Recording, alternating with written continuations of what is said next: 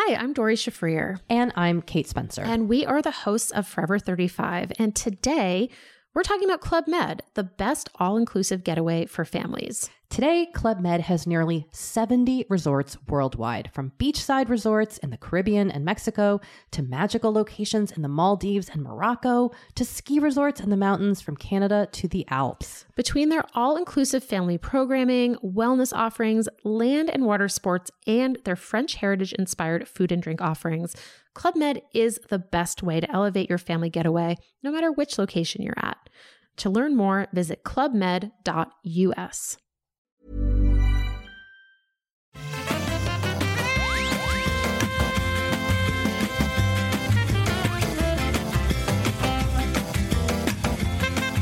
Bonjour à tous et bienvenue sur le Rendez-vous Jeu. C'est une émission où on couvre toute l'actu du jeu vidéo. On parle des jeux, bien sûr, surtout en cette période extrêmement active de euh, fin d'année et d'automne. Et on parle aussi de l'actualité de l'industrie qui est assez variée, assez diverse aujourd'hui. On va parler de PlayStation 5, de streaming, de Destiny 2, de, de, de d'Untitled Goose Game et de plein d'autres choses de ce type-là.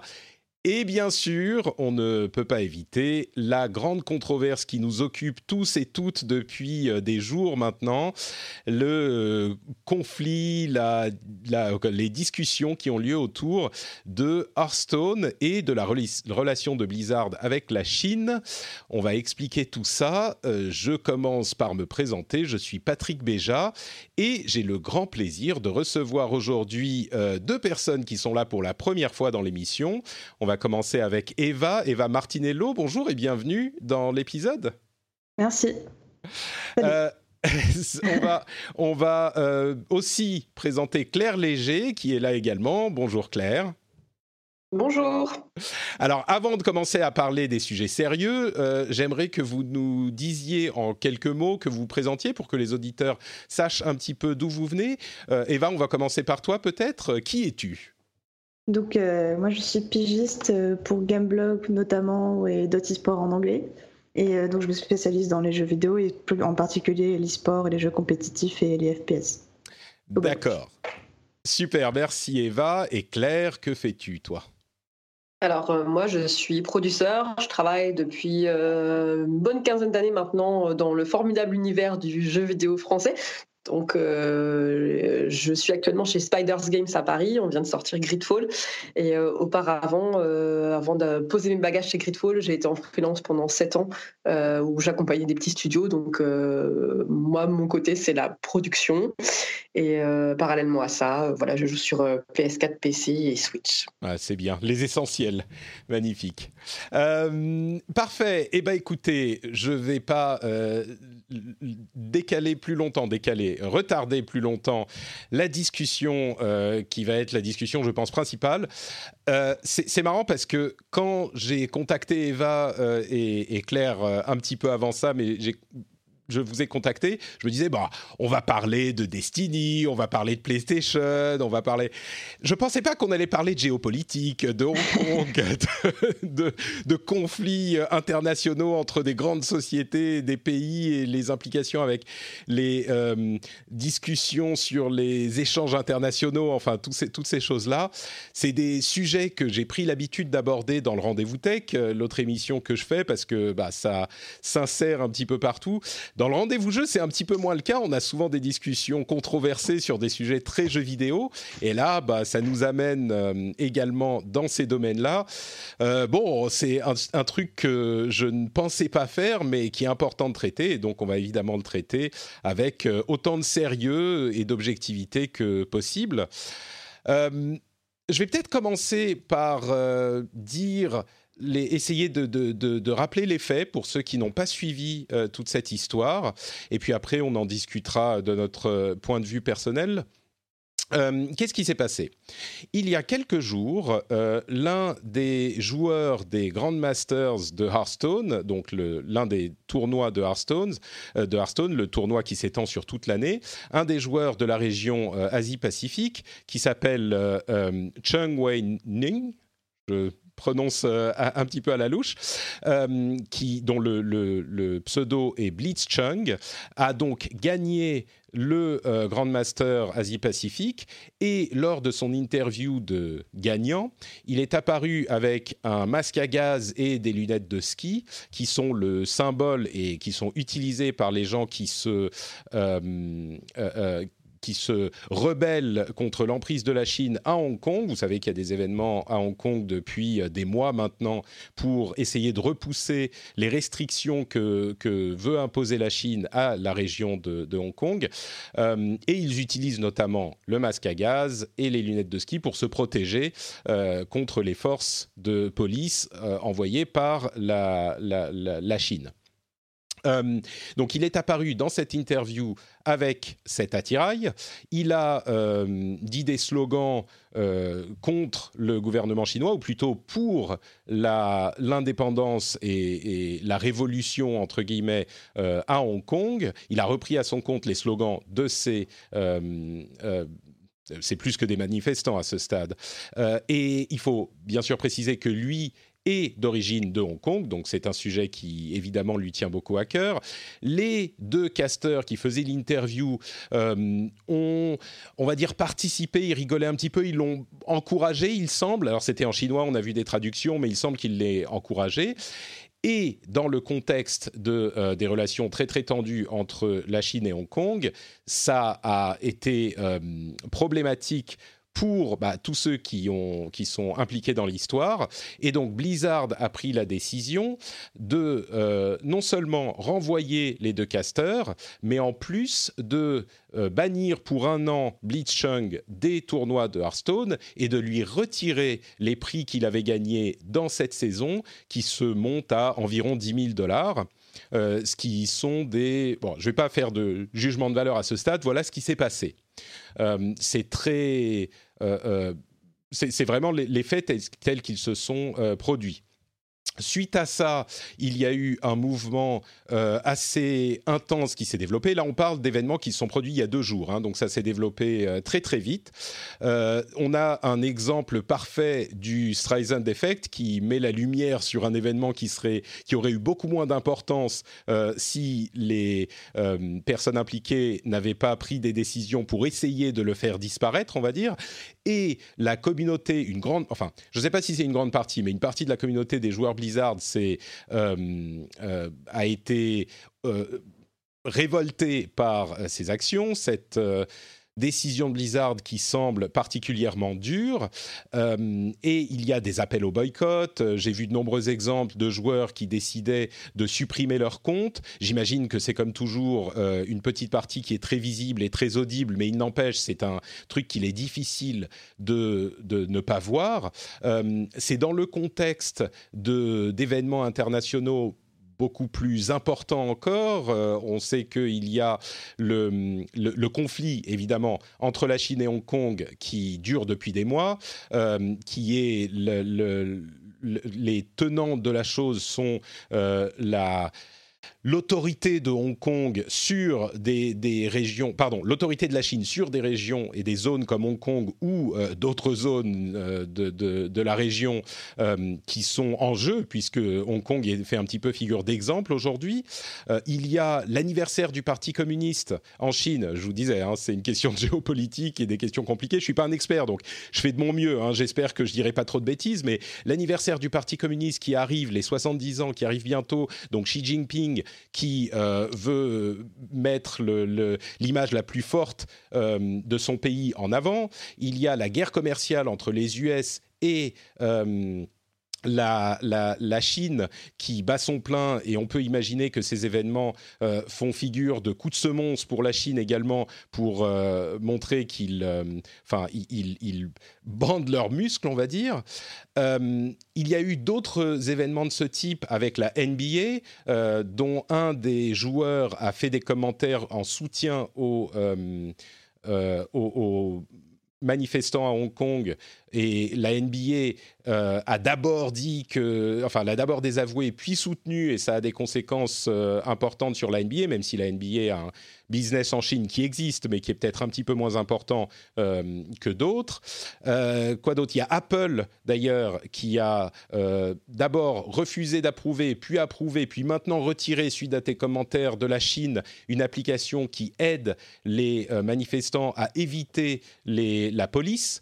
la Chine a dit que cette application, comme toujours hein, dans ce genre de, de situation, l'application permet aux euh, criminels de faire des exactions criminelles, euh, donc d'éviter la police et d'aller attaquer les, braves gens euh, quand la police n'y est pas. Enfin bon, on, se doute bien de ce que ça veut dire en réalité. et donc Apple a fini aujourd'hui par ou hier par retirer l'application. Donc c'est un contexte qui est évidemment beaucoup plus vaste que simplement Blizzard et un euh, joueur de Hearthstone. Euh, et, ce contexte est important pour comprendre tout ce qui se passe. Voilà pour un résumé un petit peu euh, rapide de ce qui s'est des faits. Eva, je sais que tu as suivi un petit peu la chose. Mhm. Qu'est-ce que qu'est-ce que tu penses de, de tout ça? C'est une question difficile, mais qu'est-ce que tu en penses C'est une question assez vaste, hein, forcément. Mais là, je comprends la volonté forcément de Blizzard de prendre cette décision parce que c'est pas seulement lié au fait de juste exprimer une opinion politique euh, dans une compétition où t'es pas censé euh, t'es pas censé avoir ce genre de propos, mais euh, ce qui a fait que la était aussi sévère, on sait tous que c'était parce que c'était ça concernait le conflit Hong Kong-Chine et que Blizzard a 5% qui qui appartient de ses parts qui appartient à Tencent, donc le géant chinois et qui a 12%, je crois, de ses bénéfices qui viennent euh, du, du marché chinois. Donc euh, forcément, euh, il y a des gros intérêts économiques en jeu vis-à-vis de ça. Ouais, c'est le, chiffre des 12 ou 13% Moi, j'ai trouvé ça. Euh, c'est difficile hein, de savoir combien vient de la Chine. Euh, j'ai trouvé des chiffres sur les revenus de 2018 euh, qui sembleraient laisser penser que 13% je crois, viennent de la région Asie-Pacifique. On se doute que hmm. une partie de ces 13% viennent de la Chine, mais je ne sais pas si c'est des chiffres exacts. Il y a des gens qui m'ont dit non, c'est pas tout à fait ça. C'est hmm. c'est compté d'une manière différente, mais moi, c'est ce que c'est la base sur laquelle je passe, je pars aujourd'hui. Mais oui, donc il y a des enjeux économiques. J'imagine aussi qu'il y a des gens en Chine, peut-être en passant par Tencent, 5%, c'est pas non plus euh, une majorité des, parts, c'est 5% d'Activision. a Activision aussi, oui. Ouais, c'est ça. Mais on peut tout à fait imaginer, moi j'imagine que c'est ce qui s'est passé. Euh, quelqu'un en Chine a téléphoné, décroché son téléphone et a dit euh, non non non là ça va pas, c'est pas, vous devez faire un exemple quoi. ouais c'est ça. Ça me surprendrait pas. Ouais. Bah c'est ça qui fait qu'il y a autant de bruit autour, c'est la sévérité, l'ascension qui montre que oui, vraiment, ils ont voulu faire un exemple de ce joueur euh, en mode euh, personne ne doit, ne doit vexer euh, la Chine, quoi. Et mm. d'ailleurs, Blizzard a fait une lettre d'excuse, c'est la seule chose qu'ils ont fait en dehors de leur déclaration de sanctions, mais à la communauté chinoise. Donc leur excuse, c'était on respecte la fierté de votre pays, etc. Et euh, je pense que c'était pas forcément la meilleure chose à faire parce qu'effectivement, euh, en fait, ça a ramené en lumière tout le conflit Hong Kong-Chine. Maintenant, tous les gamers connaissent parfaitement, j'ai l'impression, le conflit. Donc, ça a beaucoup sensibilisé là-dessus. Et en plus, le silence qui a suivi la sanction complètement démesurée, ça fait que forcément, euh, pour moi, ceux qui veulent censurer les gamers, euh, je pense que c'est la pire décision à faire parce que forcément, ils vont vouloir troller et se faire entendre de toutes les façons possibles. Hmm. Donc, en plus des boycotts, il y a de plus en plus d'actions qui sont en cours. Et je pense que si Blizzard continue à garder le silence, vu que la BlizzCon arrive seulement dans deux ou trois semaines, en début novembre, euh, c'est possible que ça s'envenime jusqu'à leur euh, événement de l'année qui est le plus important pour eux et qu'il y ait des, des, contestations sur place là-bas, plus sur les streams où je pense qu'ils devront avoir une armée de modérateurs pour essayer de. Euh, D'enrayer le, Ouais, voilà, c'est ça.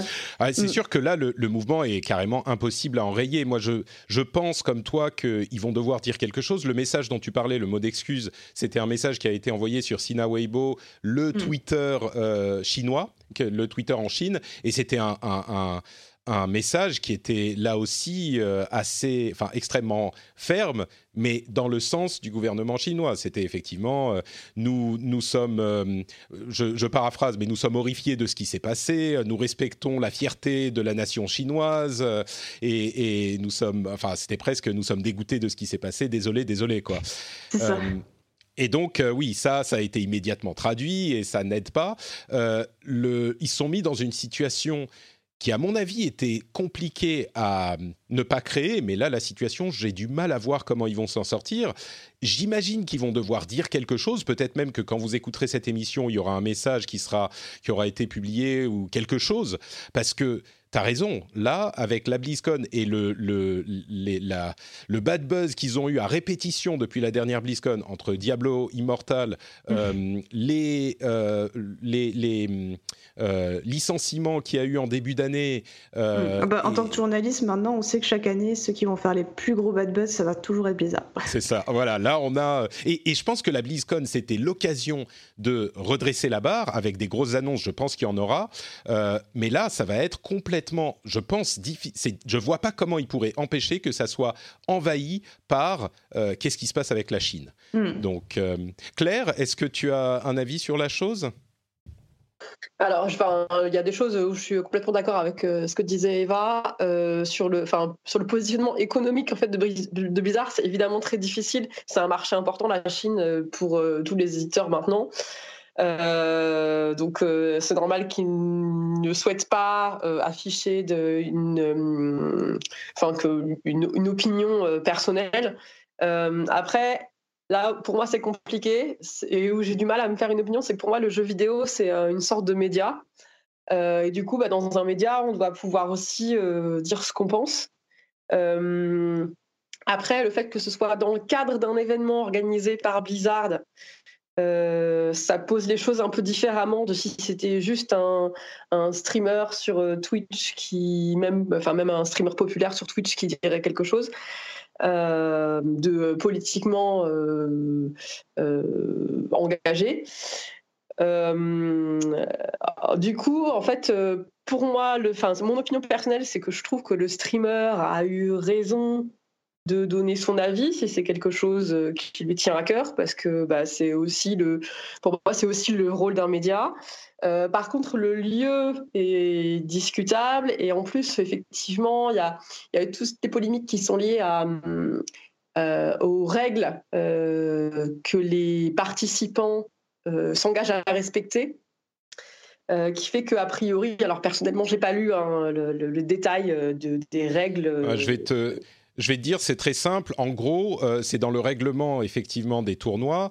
Euh, Blizzard se réserve le droit, et j'imagine que c'est la même chose pour tous les tournois qui sont organisés par des grandes sociétés. Blizzard se réserve le droit de euh, de, punir ou de supprimer les, les, d'annuler la participation des joueurs en gros pour quelque raison que ce soit. Ils disent euh, ne, il ne faut pas euh, euh, heurter l'image de Blizzard ou du jeu ou d'afficher d'opinion politique. Et en même temps, ils disent, vous pouvez vous exprimer, et le, le, les, quelques articles plus loin, c'est genre, mais faut rien dire de mal, en gros. En gros, c'est un moyen de dire, bah, on a pris une décision, mais c'était dans les règles. Ce qui est, d'une certaine manière, compréhensible parce que je pense pas qu'ils veuillent que euh, tout leur tournoi se transforme en euh, à chaque fois il y a un euh, quelqu'un qui arrive en disant pro Trump ouais super Trump il faut faire ça ou je sais pas dans le cadre de la France un, un anti-Macron ou un pro-Macron ou un je sais pas c'est ils veulent pas que ça se transforme en cirque politique et Dieu sait qu'il y aurait des occasions, mais en même temps, euh, dans le cadre de ce conflit précis, ça prend une autre tournure. C'est-à-dire que s'il y avait quelqu'un qui venait euh, pour euh, encourager Trump ou dénoncer Trump et que Blizzard avait dit bah non, désolé, ça on n'accepte pas, je pense qu'on aurait plus compris que dans le cadre de ce conflit-là, où il y a mm. un contexte qui est beaucoup plus complexe, justement. Et surtout qui est un, conflit qui touche aux droits de l'homme, en fait, directement. C'est pas Tout à fait, ouais. que de la politique. Oui, complètement. C'est un et, là, je, pense qu'on arrive à, un, élément du problème essentiel qu'on n'a pas encore évoqué, c'est la situation de la Chine, euh, qui est au-delà du conflit qui les oppose à Hong Kong, euh, un pays qui est, euh, bah, sans se mentir, un pays qui est une, on va dire, j'allais dire semi-dictature communiste, mais qui, qui va de plus en plus vers la 100% dictature.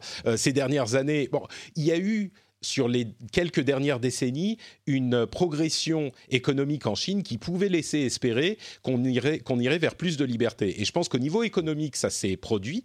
Euh, mais depuis quelques années, ça fait pas très longtemps, on va dire 4-5 ans, il y a une restriction des libertés individuelles. C'est reparti dans l'autre sens et ça devient de plus en plus préoccupant. Donc ce contexte, effectivement, change, aussi euh, les choses. Euh, Claire, je t'ai interrompu, oui, donc vas-y, continue. dire, en l'occurrence, il y a l'histoire de Hong Kong aussi qu'il faut prendre en compte, euh, puisque, euh, alors je ne connais pas exactement les dates, mais je dirais que ça, ils ont perdu leur espèce de protectorat qu'ils avaient avant. Il y a quoi? Il y a peut-être il y a moins de 10 ans. ça fait un peu plus, c'était pas 97 je ne ah, sais, pas. je vais pas donner de date, mais oui, ils étaient. C'était une région, on va dire euh, anglaise, et puis ils ont été. Euh, voilà, autonomes en fait. Ils ont changé de tutelle entre guillemets. C'est un peu ça ce qui se passe. Mm. Euh, après, je trouve ça très difficile que finalement le jeu vidéo qui est normalement en divertissement se mette au milieu de ça. Je trouve que ça, c'est pas très facile comme position. Euh, il y a des intérêts économiques et évidemment, euh, il y a euh, les droits de l'homme qui se mettent aussi un peu au milieu, c'est-à-dire et la liberté de parole.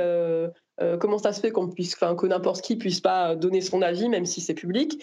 de l'autre côté, il y a et la liberté des gens qui sont à Hong Kong, mais là, enfin, on rentre, on est complètement sur un autre sujet en fait. Ça n'a plus rien à voir avec Stone, quoi. Euh, ouais, vas-y, finis par. Est-ce que, la, est que la médiatisation sur ce sujet-là sert ou dessert le propos finalement? Enfin, je crois qu'il y a aussi à mettre ça dans la balance à un moment. Hmm. Euh, donc, euh, pour l'instant, en fait, c'est très récent. De jour, c'est très récent. Les réseaux sociaux montent en épingle facilement. C'est difficile aussi de savoir quelle est la proportion de, de, de, de trollers ou de haters qui postent des commentaires versus l'opinion réelle des gens. Euh, bah là, j'ai l'impression qu'il y a quand même une vraie euh, euh, révolte qui est plus.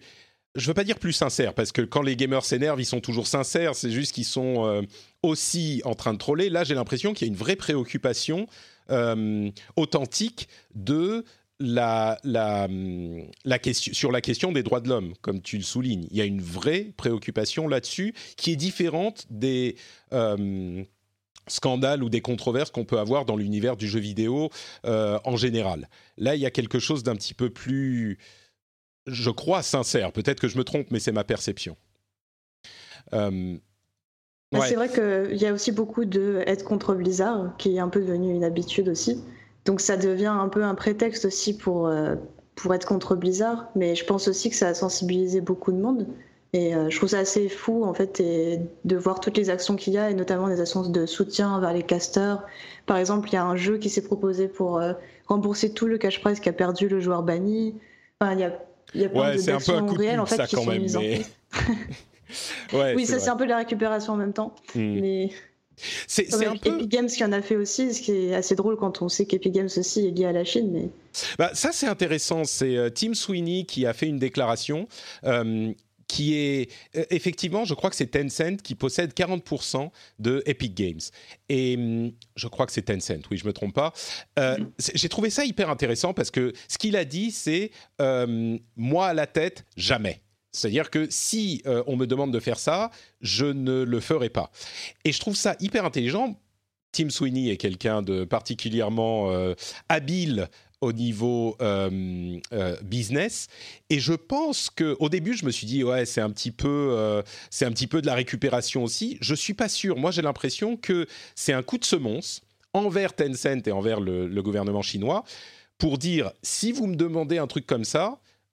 moi, je démissionnerai, de manière à ce qu'ils n'osent pas le demander en quelque sorte. Peut-être qu'ils feront quand même, mais le fait de préempter une demande de ce type, c'est genre oui, oui, on est peut-être tenu à 40%, et c'est pas la majorité, mais on est peut-être tenu à 40% par Tencent, mais vous avisez pas de le demander parce que euh, ça ne passera pas avec moi. Ce qui pourrait permettre de le, de, d'enrayer la, chose avant même que ça se produise. Il y a eu plein de choses qui sont passées. Il y a, euh, en plus des joueurs qui appellent à un boycott et, et qui suppriment leur compte, euh, il y a des joueurs de Hearthstone d'une équipe de collège, je crois, d'université, de, qui ont mm. euh, affiché leur soutien.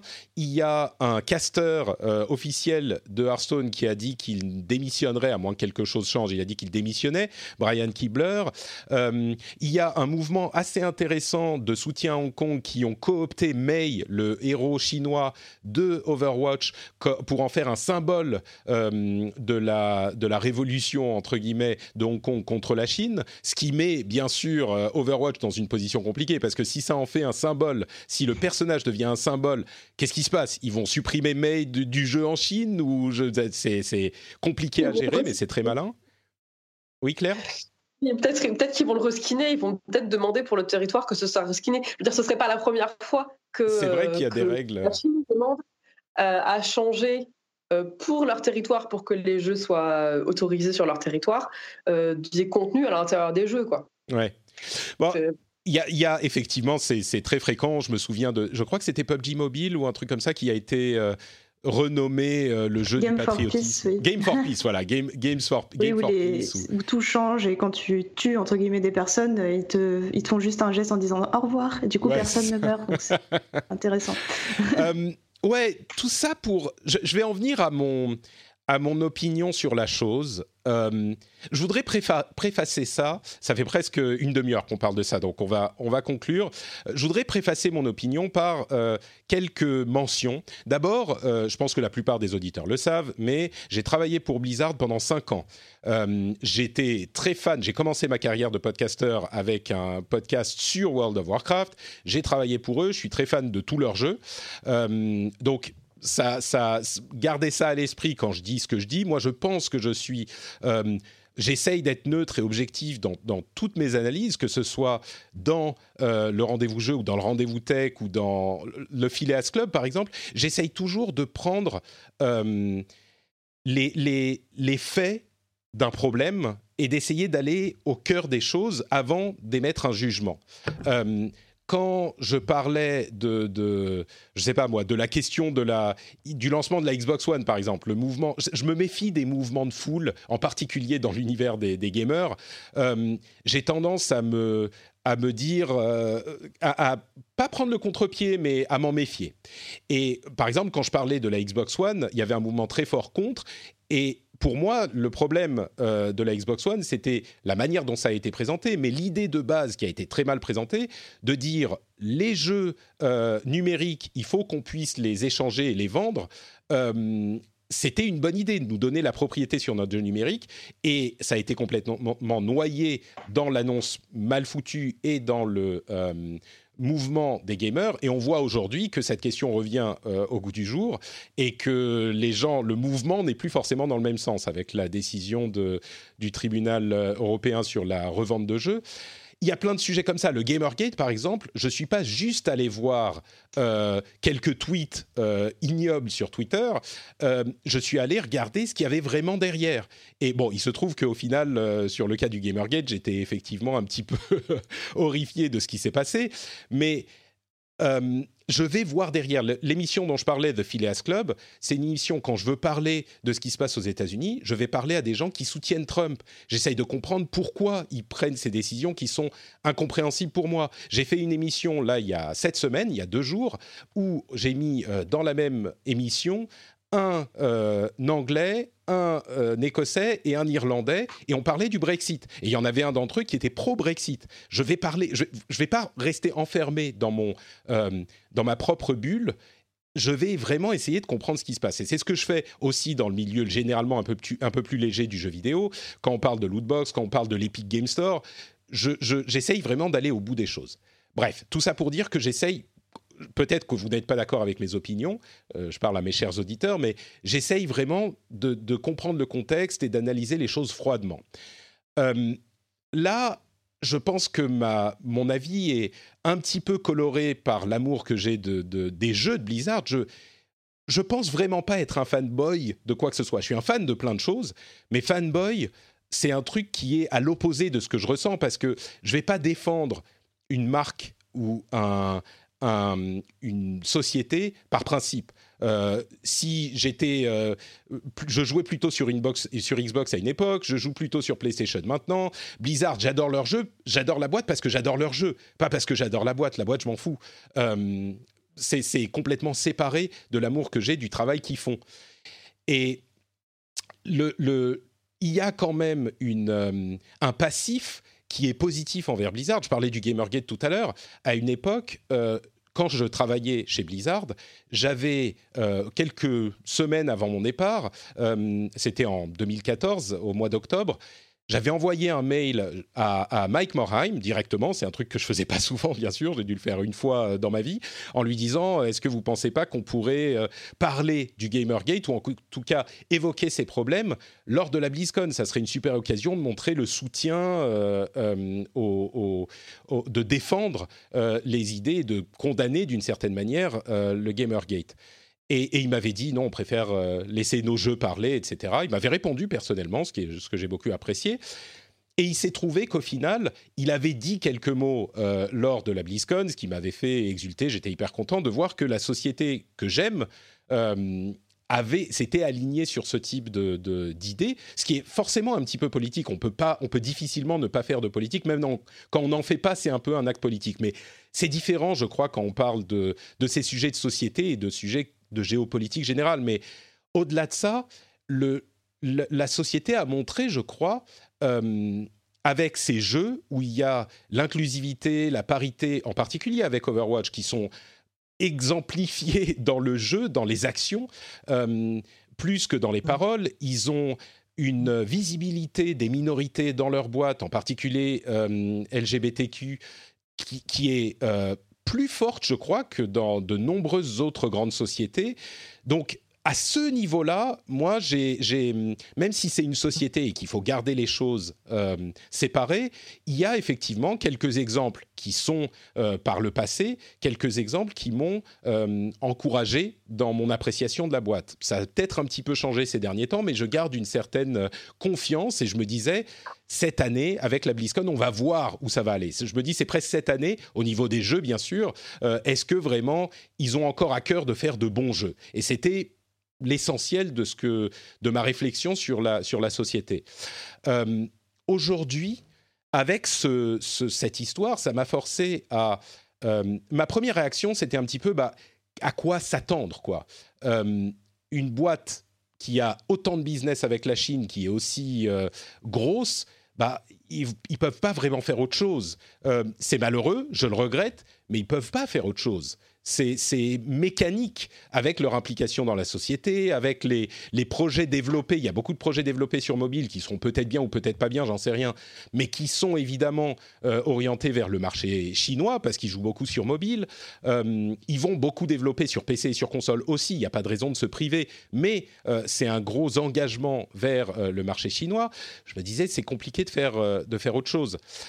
Et et puis, j'ai aussi cette impression, j'en parlais sur le Slack des Patriotes, des amis qui soutiennent le rendez-vous tech, et, certains m'ont dit, euh, Guillaume pour ne pas le citer, me dit, euh, je leur parlais de ce dont je parle dans le rendez-vous tech en disant, en parlant du système de crédit social, en parlant de la, manière dont la vidéosurveillance et la technologie sont utilisées pour persécuter la communauté ouïghure musulmane de, l'ouest de la Chine. Euh, et dans ces dans ce contexte, j'ai l'impression que tout le monde s'en fout, quoi. Et, hum, Guillaume me disait oui, enfin c'est pas du whataboutism un petit peu quand même, c'est-à-dire euh, dire oui, il y a un truc qui est mauvais qui s'est passé ici, mais euh, regardez là aussi il y a des trucs qui sont mauvais donc euh, on s'en fout ou genre on noie le poisson quoi. Et je comprends, il y a un petit peu de ça, mais j'ai aussi l'impression que hum, c'est de, de, la préoccupation pour les, hum, les, les droits de l'homme qui est un petit peu opportuniste aujourd'hui, parce que la Chine, c'est pas, ça date pas d'hier ces problèmes. Et on en parle, et moi j'en parle dans le contexte du rendez-vous tech depuis un moment.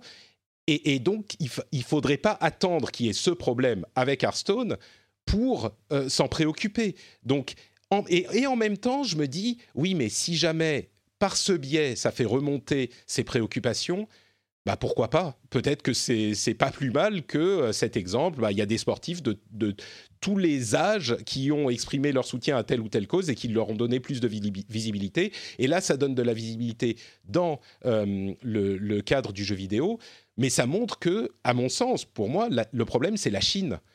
Blizzard est accessoire dans le dans l'implémentation et c'est un problème. Mais le vrai problème, c'est que la Chine est de plus en plus en train de devenir une dictature. Et j'en arrive à ma conclusion. Je suis désolé de faire très long, mais je veux vraiment poser les choses. Euh, là, il y a un truc qui est un petit peu différent, peut-être, c'est que c'est quelqu'un qui tweetait ça. J'ai trouvé ça très intelligent.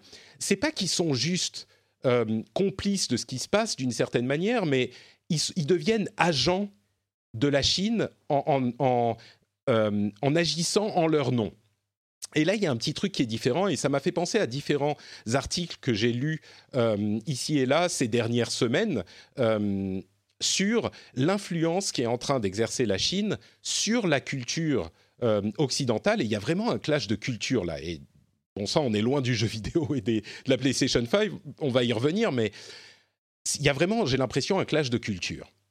Et je me demande si à travers les investissements et à travers l'attrait de la population chinoise qui est tellement énorme et qui est grandissante et qui a une promesse de croissance incroyable, ils sont pas un petit peu en train de nous, alors définissons le nous comme on veut, de nous prendre en otage en disant ah, vous voulez ces trucs, bah faudrait peut-être faire plutôt comme ci, plutôt comme ça. Et dans une certaine mesure, je pense que on peut faire, on peut s'accommoder de ces de ces arrangements. Et en même temps, je me demande si là, on n'est pas en train d'arriver à un point de rupture où il, faut, il faudrait que euh, l'Occident, je vais dire l'Occident parce que c'est ce qui nous concerne aujourd'hui, dise Ouais, mais là, non. Est-ce que Blizzard n'aurait pas dû dire euh, Désolé, là, euh, on peut pas. Ou faire les choses de manière différente, je ne sais pas, mais quitte à peut-être dire Bah, non, là, si le risque, c'est que le gouvernement chinois, parce que c'est vraiment, comme je le disais, c'est pas Blizzard contre euh, Blitzchung. C'est Blizzard contre la Chine là. Si jamais ils font pas ce qu'il faut entre guillemets avec Blitzchung, c'est pas un streamer ou un, compétiteur d'e-sport qui vont se mettre à dos. C'est la Chine. Donc c'est ça qu'il faut bien comprendre. La Chine peut en deux jours euh, révoquer toutes les licences de jeu de Blizzard et les sortir du pays immédiatement. Et du coup, c'est des conséquences beaucoup plus importantes que ce qu'on pourrait imaginer de prime abord. Mais peut-être qu'il faudrait, peut-être que Blizzard devrait, euh, comme euh, ils, en font l'image qu'on a beaucoup montrée du World Always Needs More Heroes, peut-être que Blizzard devrait se lever et dire bah désolé, non, là euh, on peut plus. Et du coup, c'est un coût énorme pour Blizzard financièrement.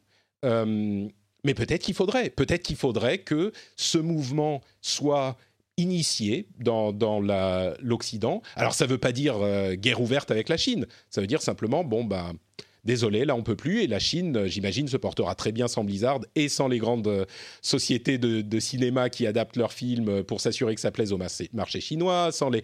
Ils se porteront très bien, peut-être même, je ne sais pas, peut-être que ça serait à discuter, peut-être qu'ils euh, que ça serait néfaste pour euh, les populations chinoises Parce qu'il y a toujours ce grand euh, débat, est-ce qu'il vaut mieux isoler un pays avec lequel on n'est pas d'accord et du coup faire genre un, revenir à la guerre froide et les, isoler complètement, bah, la population pourrait peut-être en souffrir, mais sur le long terme, ça peut marcher pour les forcer à s'ouvrir.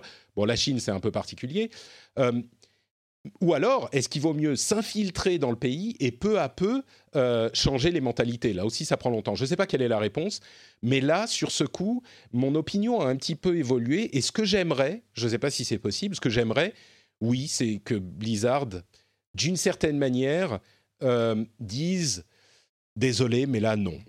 Euh, c'est un petit peu, pas juste parce que Hong Kong, bien sûr, c'est un problème essentiel, mais pas juste parce que Hong Kong, parce que la, Chine est en train de faire payer à tout le monde le prix de ses trésors. Et, je me demande si ce prix est quelque chose qu'on a intérêt à payer sur le long terme. Je ne sais pas, mais aujourd'hui, peut-être que ça changera. Aujourd'hui, je me dis, ouais, même si ça coûte, même si c'est compliqué, c'est d'après ce qu'on a vu, c'est 13% de leurs revenus. C'est important à, voir aussi, hein, parce qu'une société comme Apple, par exemple, toutes leurs infrastructure est originaire de Chine. Si la Chine demain dit bah, on fabrique plus vos téléphones, ils sont vraiment dans la merde. C'est remettre en péril la société dans son intégralité. Blizzard, c'est pas tout à fait le cas. Imaginons qu'il y ait 15% des revenus qui viennent de Chine. Bon, ils peuvent survivre. Euh, oui, ils, ils abandonnent la croissance future. Peut-être même que, allez, dans deux ans, trois ans, les choses peuvent se réarranger, même s'il y a un clash terrible. Dans cinq ans, les choses peuvent se réarranger, j'en sais rien, mais c'est clairement dangereux pour, euh, pour Blizzard, pour une partie de leurs revenus, mais peut-être que ça vaudrait le coup. Donc, aujourd'hui, je suis plus du côté. Euh, je ne sais pas comment ils peuvent s'en sortir parce qu'ils peuvent pas réintégrer Blitzchung évidemment. Qu'est-ce qu'ils vont faire? J'en sais rien. Mais je trouve ça malheureux et dommageable et j'aurais aimé que Blizzard soit le héros qu'ils montrent dans leurs jeux vidéo. Je ne sais pas si c'est réaliste, mais c'est aujourd'hui ce, sur quoi je, m'arrête, ce que j'aimerais. Euh, est-ce que ça veut dire que je vais arrêter de que je vais euh, supprimer mon compte Blizzard? Non. Est-ce que je vais arrêter de jouer à des jeux Blizzard? Non, je pense pas non plus. Euh, je vais aller à la BlizzCon dans quelques semaines. J'espère que ça sera sympa et qu'on aura de bons jeux. Mais cette espoir que me donnait la société euh, au moment où ils, ont commencé à intégrer l'inclusivité dans leur euh, développement et dans leurs équipes, bah cet espoir, il est un petit peu euh, écorné, on va dire, voire mon, image de la société a un petit peu changé, bien sûr. Et, on va voir où ça va aller, mais mon opinion a évolué sur ce point. Donc, euh, je sais pas ce que je voudrais qu'il fasse, mais j'aimerais bien qu'il fasse quelque chose. On va voir si ça va se produire. Je suis désolé, j'ai parlé très très très longtemps en monologue. Euh, je vous laisse la fin de, le mot de la fin sur ce sujet si vous voulez, avant qu'on avance. L'une de vous deux, non? Eva? Euh, bah Pour moi, déjà, le Blizzard de Mike Morem de l'époque, il est, il est plus là en fait. Quand tu vois les, les, valeurs qui ont fondé la société, de toute façon, enfin, elles sont plus du tout, euh, enfin, c'est plus du tout l'esprit, je pense. Ouais. Et ça, c'est C'est dangereux d'idéaliser Morheim. Hein. Moi, je me souviens de l'intérieur quand on avait le, le, le clusterfuck total avec Diablo 3, on je supplié suis, de s'excuser. Je suis pas du tout fan de Blizzard, donc j'étais pas. Mais euh, du, mais je pense que ils auraient pu, euh, enfin ils avaient, je pense pas qu'ils avaient tant que ça les mains liées, donc ils auraient pu faire un choix différent, même si évidemment euh, le joueur aurait été sanctionné, ça c'est sûr. Mais euh, en tant que journaliste, je vais continuer à couvrir évidemment les jeux bizarres, mais en tant que joueuse, j'y jouerais plus après cette décision du coup. T'as décidé toi de, boycotter Blizzard en fait? Oui. Hmm. D'accord. Claire, un mot de la fin? Euh, alors, je ne suis pas particulièrement joueuse des jeux, des jeux Blizzard, donc euh, je ne vais pas les boycotter ou continuer à y jouer. Euh, par contre, en fait, j'attends de voir un peu ce qui va se passer, comment Blizzard va réagir aussi aux réactions de ses joueurs, puisque effectivement, ils sont un peu les fesses entre deux chaises, en fait. D'un côté, il y a les intérêts économiques et de l'autre côté, il y a un intérêt éthique, euh, comme, euh, comme tu le disais à juste titre. Et du coup, je pense que d'ici une semaine, on va avoir euh, le fin mot de l'histoire et, et ils vont avoir du mal à l'enterrer, en fait, s'ils prennent pas vraiment position dans un sens ou dans un autre. Quoi. Ouais, je crois que je crois que s'ils réussissent à faire un tour de passe-passe qui ménage la chèvre et le chou, ça sera invraisemblable. Je pense qu'ils euh, travaillent 24 euh, heures sur 24 pour essayer de, trouver un moyen de s'en sortir euh, par une déclaration ou une action ou je sais pas.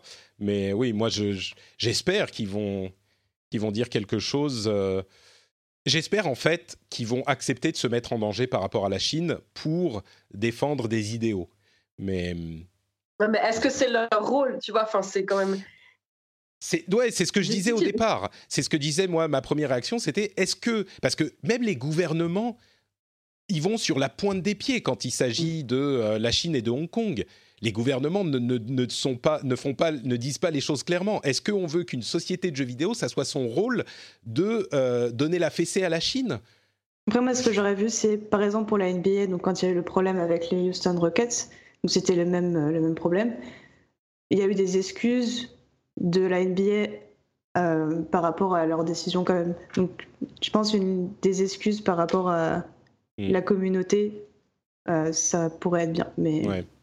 pas non plus qu'ils reviennent sur la décision. De toute façon, ça c'est fait, c'est fait. Euh, ça empirerait les... choses. Le problème, c'est que les excuses, moi j'aimerais bien aussi, mais ça suffit pas. Qu'est-ce qu'ils vont dire? Ah, on est désolé de l'avoir banni? Mais il est toujours banni.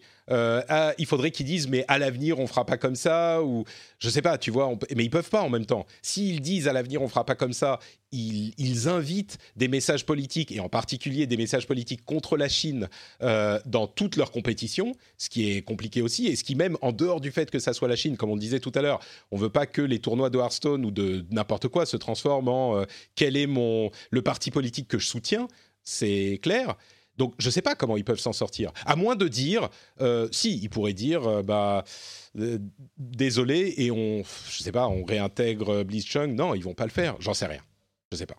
En fait, une lettre d'excuse, ça montrerait au moins qu'ils ont considéré toutes les réactions de la communauté. Parce qu'en fait, là, il y a un silence de bizarre. Hmm. Ils bannissent absolument toutes les discussions sur leur chat, les forums, in-game, etc. sur le sujet. Donc en fait, ça, on a juste l'impression qu'ils en ont entre guillemets rien à faire, donc forcément les réactions sont de pire en pire, et c'est ça aussi qui fait un peu euh, snow, un effet snowball quoi. Ouais, bon, ça fait deux jours, hein. Euh, à mon avis, il, est, il faut euh, au, moins deux trois jours avant de. Bah, ça va se calmer, mais même si ça se calme pas, je pense qu'il faut quelques jours pour réfléchir à ce que tu vas dire et trouver une bonne solution. Donc moi j'espère qu'ils vont dire quelque chose. Je pense qu'ils doivent, ne serait-ce que parce qu'il y a l'échéance de la BlizzCon et qu'ils veulent pas que la BlizzCon se transforme en, en manifestation anti-parti communiste chinois, ce que ça a de, fortes chances de se faire. Enfin, il y a toujours des évangélistes chrétiens qui sont aux portes de la BlizzCon disant les jeux vidéo c'est le diable, euh, venez vers Jésus là, il va y avoir des, groupes euh, d'associations qui combattent le, gouvernement chinois qui vont se former à l'entrée de la BlizzCon, c'est garanti. Des gens qui vont monter sur scène, qui vont poser des questions, tu sais, qui vont monter sur scène, sur scène avec le drapeau de Hong Kong en courant. Enfin, ça va être. Il faut qu'ils disent quelque chose et j'espère que ce qu'ils vont dire. J'en sais rien. Mais ce que j'aimerais, je crois que c'est pas réaliste, mais ce que j'aimerais, oui, c'est qu'ils disent, euh, euh, qu'ils manifestent leur soutien, qu'ils disent qu'ils ne, d'une certaine manière, qu'ils montrent qu'ils ne vont plus à l'avenir se plier aux demandes du gouvernement chinois et que les conséquences seront ce qu'elles seront.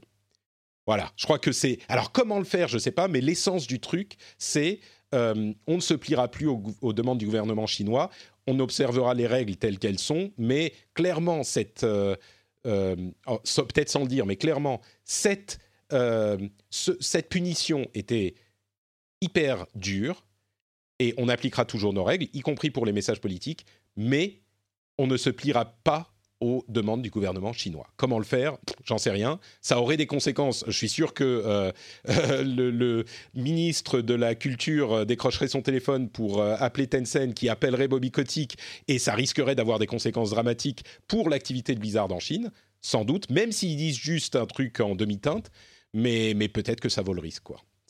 Et encore une fois... Ryan Reynolds here from Mint Mobile. With the price of just about everything going up during inflation, we thought we'd bring our prices down.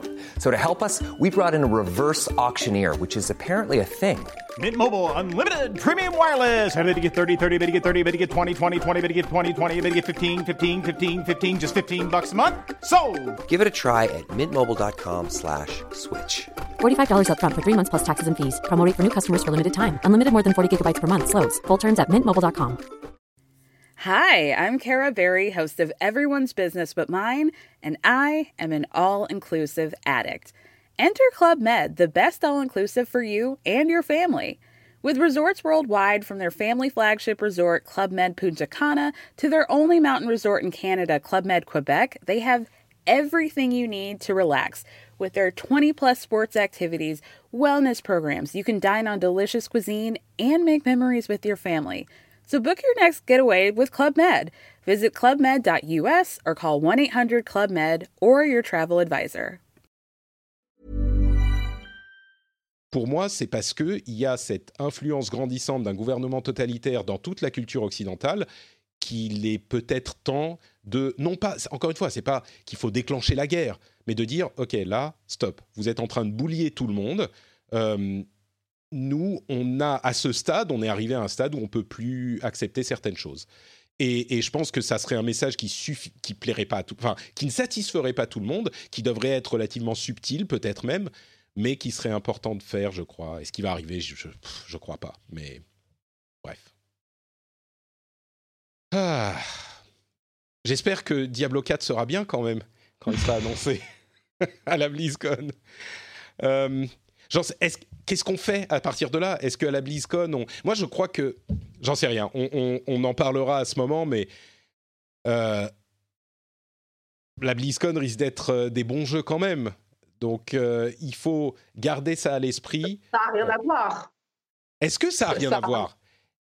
Est-ce bah. que c'est le même problème que quand on découvre qu'un réalisateur de talent euh, a été euh, harcelé et violé euh, des femmes pendant toute son histoire Est-ce qu'on arrête de regarder ses films? Est-ce qu'on arrête d'écouter la musique de Michael Jackson? J'en sais rien.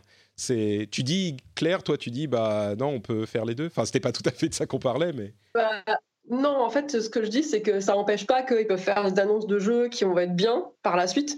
Euh, après, c'est une décision personnelle de posture à choisir. Hmm. Euh, et ça n'a rien à voir avec le fait de d'aimer ou pas ces jeux, tu vois. Ouais, ouais. Pour moi, c'est deux choses, c'est deux choses différentes.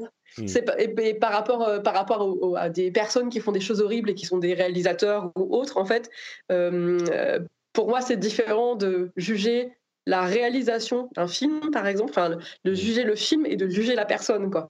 Ouais. Donc, euh, du coup, euh, je, je trouve qu'il faut, et, et je trouve qu'il faut s'efforcer de, de séparer les deux en plus.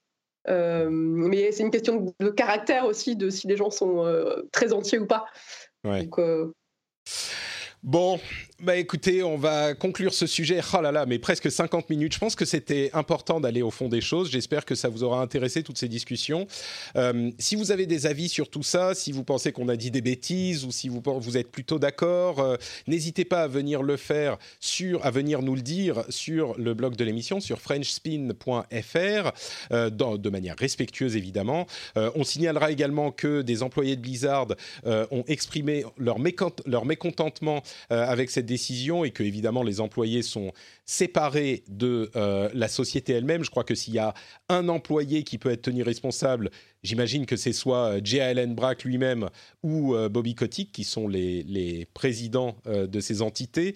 Et même là, euh, il faut quand même euh, pas tomber dans les, extrêmes qu'on peut voir quelquefois sur Internet. Mais ce qui est certain, c'est que les employés eux-mêmes, bah, ils sont pas vraiment euh, euh, impliqués là-dedans. Et comme je pense que je suis assez d'accord avec ce que tu dis, Eva, et c'est leur travail aussi, et ça peut être euh, euh, séparé si, si on y arrive. Bref. En tout cas, pour les employés, là, ça va être dur, à mon avis. Ouais, J'imagine ouais, même bah, pas y en ceux a, qui gèrent le support, etc. Ouais, d'ailleurs, il y a des. On a vu des, des, des tweets euh, de gens qui disent Ah, Blizzard a désactivé la- l'authentification double facteur pour nous empêcher de supprimer Mm. nos comptes. Euh, Alors, évidemment, moi, j'imagine que c'est euh, le, le système qui a pas l'habitude. Il y a, il y a une surcharge du système par rapport au niveau habituel parce qu'il y a beaucoup de gens qui euh, essayent de supprimer leur compte et donc le système fonctionne Je pas pense bien. que c'était ça, parce mais, que c'est redevenu à la normale, je crois, il y a quelques Voilà. heures. Mais comme, euh, comme à chaque fois, Twitter s'emballe et il y a des gens qui disent Ah, Blizzard a supprimé l'autorisation pour nous garder dans leur compte, machin. Bon, évidemment que non, c'est pas ça. Et les employés. Enfin bon, bref. Allez, on a parlé 50 minutes de tout ça. Parlons de PlayStation 5. Qu'en dites-vous? Un peu plus d'enthousiasme là. PlayStation 5, les consoles. Youpi Non? Bon, ok. Ouais, si, c'est bien. Moi, je trouve une nouvelle génération de consoles, c'est bien. Super. Merci, merci Claire. de fou, mais c'est vrai.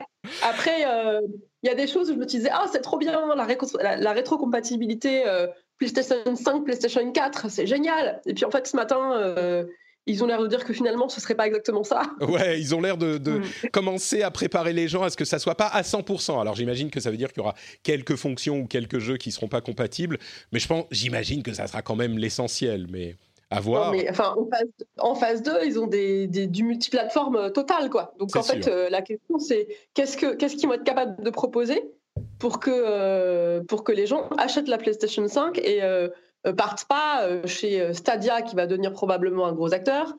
euh, ou euh, chez euh, euh, Apple qui essaie de mettre ses billes aussi euh, dans les trucs. Enfin, Ouais, il y a de la euh, concurrence, quoi. Ouais, enfin, la concurrence a toujours été très rude avec, euh, avec la, la Xbox, mais euh, et puis enfin, il y a le PC aussi, hein, parce que le PC, il y a 5 ans, on disait oh là là, le PC, euh, bientôt c'est mort. Puis en fait, on se rend compte que les ventes PC sont, sont bien élevées et continuent à, à, à croître parce qu'il y a de plus en plus de joueurs finalement. Et, mais tout le monde pensait que le PC, enfin, il y a 5 ans, tout le monde pensait que le PC, euh, c'était la Ouais, le. PC, c'est, le PC, c'est cyclique. hein. Tous- tous les 5 ans, tout le monde dit Ah, maintenant c'est les consoles, maintenant c'est le PC. Euh, je suis, j'ai, l'habitude de voir ça. Mais, euh, mais oui, pour la PlayStation 5. Alors, quelles informations nouvelles on a? Il y a un nouvel article dans Wired qui détaille euh, des caractéristiques techniques de la console et de la manette. Euh, c'est sans doute parce que les manettes commencent à arriver dans les mains des développeurs et donc ils ont fait un petit, une petite interview pour passer leur message de manière un petit peu plus euh, contrôlée. Donc les infos qu'on avait plus ou moins déjà ou qui sont confirmées, dont on se doutait, le ray tracing, ça sera bien du ray tracing en hardware avec le processeur. Le SSD va permettre non seulement d'accélérer les temps de chargement et les temps de démarrage, et faciliter le streaming, mais aussi un truc intéressant, c'est de réduire la taille des jeux installés parce que il se trouve que euh, les, les disques durs classiques étaient euh, tellement lents que les développeurs mettaient des assets, des graphismes, de la musique, etc., à plusieurs endroits, donc les dupliquaient pour que euh, la tête de lecture puisse y avoir accès plus rapidement parce que c'était plus proche. Donc ça va réduire la taille des, des installs, ce qui est pas mal. Il y aura un Blu-ray, un lecteur de Blu-ray UHD. Euh, donc ça, c'est confirmé aussi. Il y a des choses comme les installations modulaires. On peut avoir euh, le, euh, la campagne solo et la campagne multi et, le jeu multi indépendamment l'un de l'autre et supprimer une partie à un moment si on a fini la campagne solo, par exemple. il y aura dans l'interface des données de, ce que font vos amis qui seront beaucoup plus précises et mises à jour en temps réel, genre votre ami est dans tel jeu en train de faire telle activité, si vous voulez le rejoindre, allez-y, c'est super cool. Euh, et la manette, des choses qui ont l'air convaincantes d'après le journaliste de, Wired, euh, c'est les gâchettes sur l'arrière de la manette qui, sont, qui ont un retour haptique et un euh, feedback adaptatif. C'est-à-dire que quand on roule sur, la, sur une route en béton dans un jeu, eh ben c'est un feeling des manettes qui est très différent de si on roule dans de la boue. Et dans la boue, ça donne l'impression, d'après lui, hein, il l'a essayé, euh, ça donne vraiment l'impression qu'on est en train de rouler dans la boue. Ou euh, on tire, euh, si on, on, tire une, un arc, c'est différent de si on tire avec une, une un pistolet, etc. etc. Euh, bon, j'aurais été sceptique, mais encore une fois, le journaliste a l'air très convaincu. Donc, euh, et c'est différent des retours, euh, des vibrations des manettes Xbox. C'est beaucoup plus poussé que ça. nouveau haut-parleur, USB-C, etc., etc. Et bien sûr, confirmation que ça s'appelle PlayStation 5 et ça arrivera en, pour l'année prochaine pour les vacances, enfin pour Noël 2020. Euh, donc voilà pour la PlayStation 5, des choses qui vous plaisent là-dedans? Eva, c'est vrai, j'attends de voir plus d'infos. Après, voilà, je suis joueuse PC avant tout. Donc, ça te euh, parle pas trop. C'est pas une console que j'achèterais, mais après, euh, c'est les consoles que je trouve les plus intéressantes en général, les PlayStation. Donc, je pense qu'ils ont encore plein de choses à nous annoncer. Donc, j'ai surtout envie, enfin, hâte de voir la suite. Bah là, ce qui est intéressant, c'est qu'il y a plein d'infos qu'ils ont fait passer comme ça, encore une fois sans doute parce que les développeurs auraient leaké autrement. Mais du mm. coup, je me demande ce qui reste à donner comme information. Euh, peut-être les jeux, c'est le truc le plus important. Oui, c'est surtout aux, jeux auxquels je pensais. Mm, et après, euh, euh, alors personnellement, moi quand j'ai vu les articles parler des interfaces haptiques en disant oui, alors il y a plusieurs niveaux sur les gâchettes de derrière. J'étais là, oui, alors appeler ça interface haptique, c'est peut-être un petit peu, enfin, c'est un, un, beau mot pour euh, dire que ça va légèrement améliorer les sensations. Après, je peux me tromper, c'est-à-dire qu'on peut avoir vraiment une, une bonne, euh, une, une bonne sensation. Hein, euh, ça, j'attends de voir. Mais en tout cas, je, je, suis bloquée sur le mot haptique parce que quand même, les interfaces haptiques, euh, c'est aussi euh, les systèmes qui fonctionnent avec le cerveau, euh, en connectant bah, machines et tout. Du coup, je trouve que bon, pour parler d'une manette, c'était un petit peu fort peut-être. Bah, je crois que le, le, terme haptique est utilisé notamment dans les retours par rapport au toucher, tout simplement. Et on s'est beaucoup utilisé dans les téléphones mobiles. Et souvent, effectivement, c'est un petit peu décevant. Donc, genre, on vous dit ça. Mais enfin, en même temps, parfois, on a l'impression, sans qu'il y ait un bouton, que le retour haptique vous donne l'impression d'un bouton. Et ça, ça fonctionne. Mais euh, je sais pas, moi aussi j'aurais été très sceptique si Wired n'avait pas dit si si ça marche. Donc euh, là, je suis plutôt en mode euh, j'attends de voir quoi. Peut-être qu'une vraie résistance sur la manette pourrait donner quelque chose. Euh, plus de news sur les consoles et les next-gen. La Xbox One va lancer son... Enfin, pardon, Microsoft va lancer les tests du projet xCloud euh, ce mois-ci.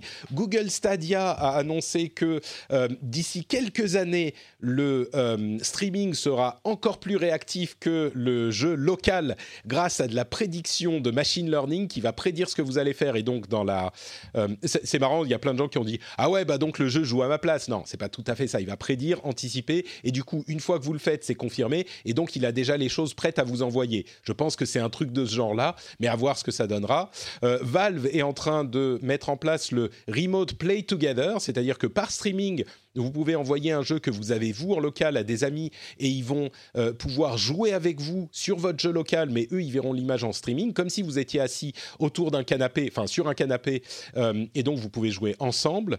Euh, il y a plein d'autres news sur ces sujets-là. Il y a des assistants personnels de Google sur la Xbox. Il y a Sony qui a des brevets sur un assistant personnel. Le prix du PlayStation Now, ça c'est important, qui a été baissé de 50%. On est maintenant à 10 euros par mois pour le PlayStation Now qui permet d'installer et euh, de streamer les jeux, également sur PC d'ailleurs, de streamer les jeux, euh, ou alors 60 euros ou 70 euros par an, c'est un prix vraiment attractif et ils ont mis des jeux, euh, des gros jeux du catalogue, genre God of War et, d'autres jeux de ce type, dans le catalogue pour des durées limitées, donc ils vont être renouvelés tous les trois mois, donc c'est une vraie mesure agressive de la part de Sony par rapport aux autres services du type. On a aussi le départ de Sean Layden du côté de Sony et de Mike Ibarra du côté de Microsoft, euh, qui sont des, grosses figures. Euh, de, ces deux sociétés euh, et qui vont, qui vont partir sans doute faire d'autres choses. Moi, j'imagine qu'il va y avoir un jeu de chaise musicale entre les gros exécutives qui se font payer un petit peu plus ailleurs après leur expérience. Euh, Sony est d'ailleurs en train de se restructurer. On parlait de licenciement ailleurs. Bah là, il y a une euh, volée de licenciement qui a eu lieu notamment chez Sony UE, Sony Europe. J'imagine que c'est dû au fait qu'ils reprennent la communication en interne et que euh, ils ont leur euh, PlayStation Direct, euh, PlayStation Connect, je sais plus, les Nintendo Direct de Sony qui vont nécessiter moins de monde peut-être, je sais pas. Bref, il y a tout un tas de news dans ces domaines. Est-ce qu'il y a des choses là-dedans entre le streaming et les chaises musicales qui vous inspirent? Eva? Non. Pas vraiment. trop, Très trop bien. d'infos en même temps. Là. trop d'infos en même temps, désolé. C'est vrai que j'avance un peu vite parce qu'on est déjà à une heure. Euh, Claire, il y a des choses là-dedans qui te qui t'inspirent ou on avance sur les jeux? Euh, alors, je pense que c'est pareil par rapport à ce que parce que par rapport à ce que je disais tout à l'heure où euh, la PlayStation 5 va avoir des grands concurrents. En fait, là, tout le monde essaie un peu de raccrocher les wagons pour euh, arriver sur cette nouvelle génération de concepts d'expérience utilisateur où on pourra jouer euh, euh, un peu tout le temps sur presque tous les supports. Ça pose des vraies questions par rapport aux consoliers parce que du coup le modèle économique de production et de vente va changer. ça pose aussi des questions, on en parlait tout à l'heure, mais sur à qui appartient le, enfin à qui est-ce qu'on achète le jeu finalement? Euh, comment on peut se partager un jeu qu'on a acheté? Est-ce que du coup euh, on va euh, remettre des systèmes de DRM partout? Ah bah Ça, ils y sont déjà, hein, donc ça, ça, règle la question, mais, mais resserrer la vis, tu veux dire? que bah non en fait c'est là du coup ce qu'ils disent avec les histoires de partage de streaming etc quelque part ils l'enlèvent un peu quoi oui, c'est-à-dire qu'effectivement, là, Valve utilise le multijoueur avec du streaming, mais ça se trouve, ça va pas plaire aux développeurs qui vont dire euh, non mais attends, là il y a quatre personnes qui jouent au jeu, ils doivent avoir le jeu euh, tous les quatre. Euh, et du coup, c'est effectivement, ils pourraient verrouiller la chose là et dire bah non, vous n'avez pas le droit d'utiliser en, en, streaming. T'as raison. Mm. Ou, ou, alors décider de le vendre vachement plus cher. Ça pourrait arriver aussi, ouais ça pourrait être une démarche, mais on ne sait pas trop en fait comment ça va évoluer. Ça, c'est quand même très très. On va dire, ça fait quoi? Allez, deux ans qu'on nous en parle? Alors, ça fait dix ans qu'on nous promet qu'à un moment on pourra jouer n'importe quand, n'importe où, sur n'importe quel support, euh, que tu pourras commencer à jouer sur ton téléphone mobile, continuer sur ta console, finir sur ton PC. Mais là, on est au moment où euh, ça fait deux ans qu'on nous promet des choses, et là, on est au moment où euh, ça y est, ça, arrive vraiment public et tout ça, c'était concret, c'est hyper intéressant. Euh, et en même temps, c'est quand même le, vraiment le saut dans l'inconnu, quoi. Ouais, ouais. C'est vrai que ça va tout changer et l'année 2020 va être le début de quelque chose d'hyper excitant. Moi, je suis euh, toujours euh, comme un, petit fou au moment où on change de génération de console. C'est vrai que ça, ça, ça, fait, ça change beaucoup de choses. Et, et là, c'est peut-être même un changement encore plus important que ce qu'on a eu par le passé, quoi ça risque aussi peut-être de changer le modèle, enfin le modèle de production des, développeurs, mais chez les mmh. éditeurs aussi sur comment ils financent leurs jeux. Enfin potentiellement, ça peut vraiment avoir énormément d'implications euh, parce que le système technologique et l'approche des joueurs changent. Quoi. Mmh. Donc euh, c'est, enfin moi perso, je trouve ça hyper intéressant. Hein. On est d'accord, moi aussi.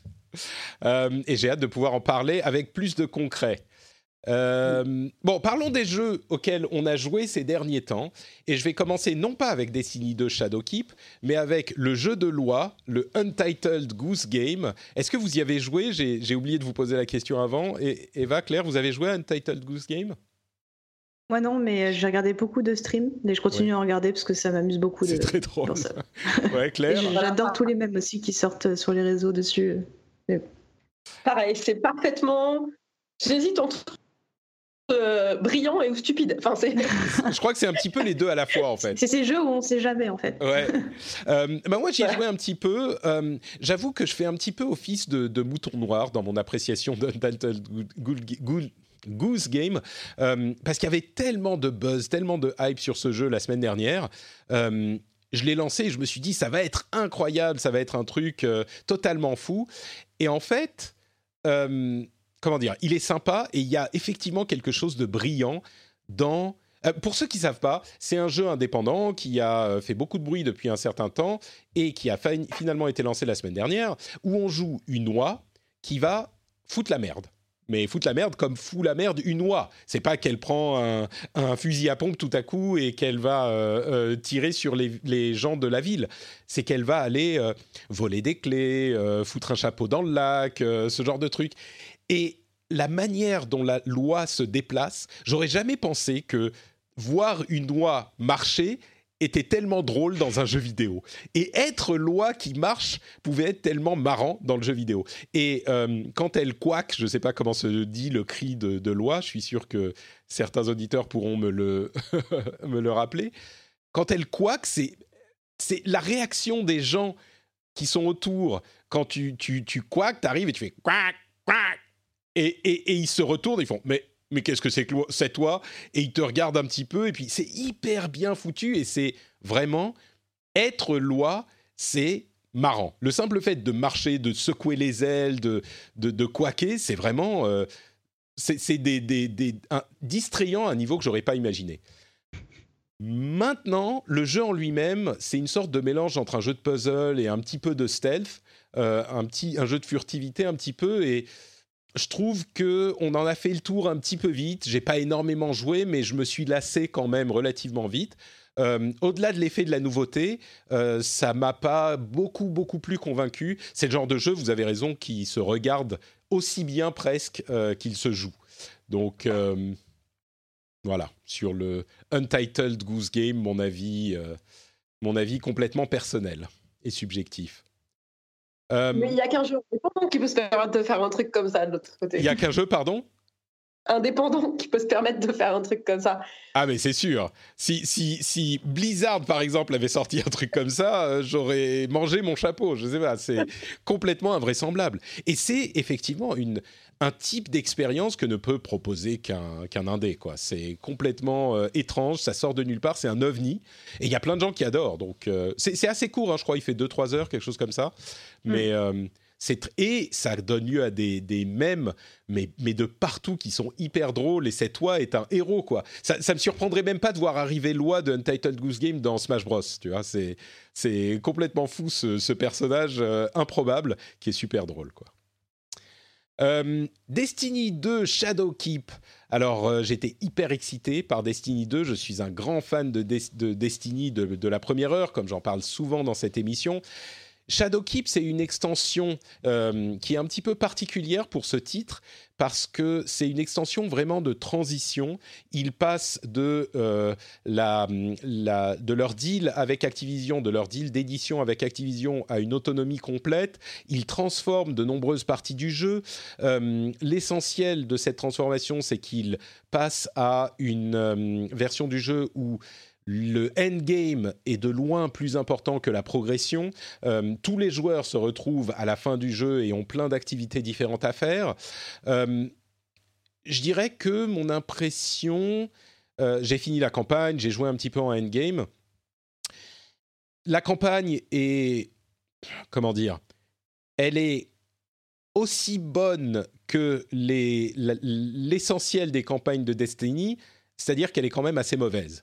Euh, l'année dernière, j'avais vanté les louanges, euh, chanté les louanges plutôt de euh, Forsaken.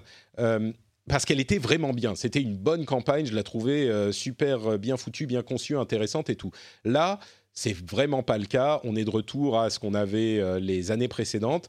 Et c'est une campagne qui est euh, passablement oubliable, à peine compréhensible.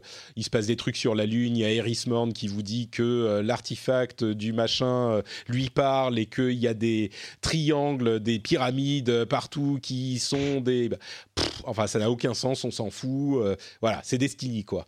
Et, mais comme toujours, les activités sont sympas. Peut-être manque un petit peu plus de variété que, ce, qu'on a eu l'année dernière, mais on est au début de la nouvelle saison de Destiny.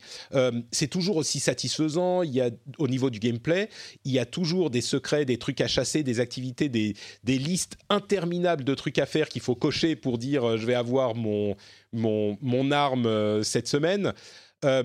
mais c'est aussi bien et aussi pas bien que Destiny 2 l'a toujours été. Donc c'est pas un truc que je recommanderais aux gens qui n'ont pas accroché à Destiny par le passé. C'est pas un truc qui va vous retourner sur Destiny. Et euh, même l'expérience free-to-play, euh, vous pouvez y aller. Il y a maintenant une bonne partie, une partie substantielle de Destiny qui est gratuite mais ça souffre du défaut de Destiny, c'est-à-dire qu'on arrive et on comprend pas grand-chose à ce qui se passe, on ne sait pas où on doit aller, etc. Donc voilà, Destiny 2 reste un excellent jeu pour les gens qui aiment Destiny. Et moi, je suis dans cette catégorie, donc je suis super content. Il y en a plein qui sont dans cette catégorie et qui sont super contents. Je suis pas convaincu que ça convainque ceux qui sont euh, ceux qui n'étaient pas déjà convaincus. Euh, Eva, je sais que tu as joué sur PC, toi aussi pas mal. Euh, oui. Qu'est-ce que qu'est-ce que t'en penses de Destiny 2 Shadowkeep Moi, j'ai pas eu le temps du tout de finir. J'ai pas eu le temps de énormément jouer depuis que c'est sorti. Mais euh, du coup, j'avais pu tester un peu l'endgame euh, quand j'étais invité à Seattle. Et c'est pareil, en fait, le Shadowkeep, pour l'instant, l'histoire, elle n'est pas très transcendante. Au début, c'est ultra excitant parce que c'est un mystère, tu te retrouves dans une planète hantée. Mais en fait, tu te rends compte que ça tourne un petit peu en rond. Et j'ai un peu que tu découvert, Destiny là dans son ensemble. En fait. oui, j'ai un peu, j'ai un peu découvert le côté, les mauvais côtés des campagnes Destiny, donc notamment le côté couloir. Moi, j'ai un peu de mal avec ça. Ça fait très longtemps apparemment qu'ils disent qu'ils essayent de donner plus de liberté aux joueurs, mais ça reste quand même euh, très couloir. Et euh, mais je pense qu'en fait le plus le mieux dans ce qui est sorti, c'est la nouvelle saison, dans le sens où il y a tout un nouveau contenu qui est censé être plus accessible pour les nouveaux joueurs. Et je ne sais pas si tu as fait une nouvelle lumière, New Light. Euh, bah, c'est la, partie free-to-play, effectivement. Ouais. Oui, mm. mais je ne sais pas si tu as fait tout le tuto du début. Non, mais c'est le tuto du premier Destiny, en fait. Mais, D'accord. Parce que j'ai commencé Destiny 2 quand il est passé en free-to-play avant Nouvelle Lumière, et là, tu étais complètement jeté dans le truc sans que rien ne soit expliqué en fait sur l'univers ni quoi que ce soit. C'était basiquement, il faut tuer des aliens et tu passes ton temps à réparer euh, des choses, mais tu sais jamais vraiment à quoi ça mène. Alors que là, as, il te réexplique vraiment tout le lore, qui est un lore euh, en plus ultra complexe. Moi, je ne m'étais pas rendu compte à quel point euh, ah le lore est développé sur Destiny. ils ont vraiment un potentiel de fou, je pense, pour, pour le rendre encore mieux à ce niveau-là. Et euh, j'aime bien en fait ce qu'introduit Nouvelle Lumière. Et j'aime bien aussi le côté Battle Pass qui fait que euh, au moins les progressions de niveau, ça t'apporte des, des, récompenses visibles. C'est vrai. Mais euh, Shadowkeep, ça coûte quand même 35 euros et je pense que ça c'est un peu cher pour ce que c'est par rapport au temps de campagne, etc. Ouais. Et moi, j'ai pas le temps pour commit à fond et faire tout l'endgame et tout comprendre. Donc c'est vrai que pour un joueur qui est plus casu, qui veut y passer peut-être 5-6 heures par semaine, c'est un peu compliqué, quoi. C'est vrai, ouais. C'est un jeu qui est un, un, lifestyle game, comme on dit. Moi, j'ai envie d'y jouer plus tout le temps. Hein. C'est l'un de hmm. mes jeux préférés. J'ai envie d'y jouer, mais mais, euh, mais ouais, c'est quelque chose qui demande un certain euh, engagement pour en tirer la substantifique moelle. Mais bon, donc voilà, en gros, la conclusion de ces impressions, c'est Destiny 2, bah, c'est Destiny 2, quoi. Voilà. mais, euh, mais, bon, mais, mais c'est vrai qu'il y a plus de trucs accessibles, c'est un petit peu rationalisé. Il y a des, ce Battle Pass qui coûte un petit peu plus pour les saisons suivantes. Hein. Là, elle est inclue dans l'extension, mais pour les suivantes, ça vous coûtera un petit peu plus. Mais c'est pas trop mal organisé, c'est vrai, c'est rationalisé. Moi, j'attends de voir ce qu'ils vont faire l'année prochaine, quand ils auront vraiment une grosse extension euh, mm. à, nous mettre euh, entre les mains. Là, c'est un truc euh, de transition. C'est ça, j'ai vraiment hâte de voir la suite, parce que comme c'est un peu une transition, tu as l'impression qu'ils commencent un peu à tâtonner, puisque comme ils sont mm. séparés d'Activision, ils sont quand même dans une phase de, restructuration, et je trouve ça assez, assez cool. Ouais. Est-ce qu'il y a d'autres jeux auxquels vous avez joué, dont vous voulez nous parler, ou, ou pas? Pas vraiment Non, moi j'attends juste avec impatience euh, le nouveau Pokémon sur Switch. Toi et quelques millions de personnes. Euh, bah, du coup, je peux vous parler de l'Oculus Quest que j'ai reçu suite à l'annonce de sa euh, compatibilité avec la connexion PC qui arrivera en novembre. J'ai décidé de m'équiper et j'ai essayé l'Oculus Quest. Euh, je vous avais parlé de l'Oculus Go et du PlayStation VR. En fait, l'Oculus Quest, je suis assez bluffé par la qualité du produit et par la qualité de l'expérience. Il y a vraiment un raffinement dans le savoir-faire qu'a Oculus, qui est hyper convaincant. Pour ceux qui s'en souviennent pas, l'Oculus Quest, c'est la version entièrement autonome, euh, qui n'a aucun fil, dont tout le calcul se fait dans l'appareil, euh, et qu'on pourra donc, en novembre, connecter au PC pour avoir les jeux de l'Oculus Rift, qui est lui la version connectée au PC. Donc c'est un petit peu le meilleur de tous les mondes. On verra si ça marche euh, concrètement. Mais déjà, les expériences de l'Oculus Quest, c'est tellement bien foutu. Et ce que je disais par rapport à l'Oculus Go, qui ne modèle pas vraiment les mains et qui nous laisse pas nous déplacer dans l'espace, euh, c'est vraiment la VR, ça fonctionne quand on a ce sentiment de présence que donne la modélisation des mains et le fait de pouvoir se déplacer dans l'espace. Et là, l'Oculus Quest, c'est le meilleur de tous les mondes. Alors oui, les graphismes, c'est pas les graphismes les plus poussés que vous verrez en réalité virtuelle, mais ça fait le job. Et surtout, le, le fait de pouvoir se... Euh, voir ses mains, interagir avec les objets avec les mains, euh, bouger la tête, avancer, reculer, c'est les moments waouh que j'avais eu avec le PlayStation VR qui étaient rares dans PlayStation VR. Là, c'était un petit peu tout le temps dans les quelques expériences qui sont proposées quand même, parce que ça reste le talon d'Achille du truc, il n'y a pas encore énormément de jeux euh, de grande qualité, euh, ou même d'expériences de grande qualité. Ça va peut-être venir, mais ce que je veux dire, c'est que là, je sens qu'on arrive à un truc avec l'Oculus Quest. Le matériel est prêt, à voir si ça va se décliner en logiciel, mais le matériel et l'expérience sont euh, bluffantes. Alors ça fait cher, 450 euros pour euh, cette expérience-là aujourd'hui. Je la recommanderais pas à des gens qui ne euh, sont pas intéressés par la, réalité virtuelle.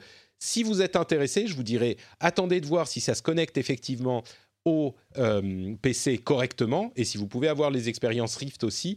Mais si c'est le cas, c'est un petit peu euh, le truc que je recommanderais pour de vrai, pour la première fois en réalité virtuelle. Là, on arrive à un truc, quoi.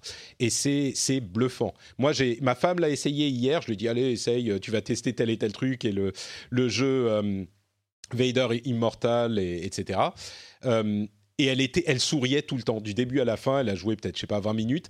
Et au bout d'un moment, elle était en train de jouer dans le tutoriel et elle attrapait des petits cubes, des petits, euh, les raquettes. Elle tapait dans les ballons et elle pouvait pas s'arrêter et elle était en train de sourire tout le temps. Et, je lui disais, mais tu sais, t'es pas obligé de continuer à jouer. C'est pas forcément son truc. Elle disait, non, non, c'est bon, c'est marrant.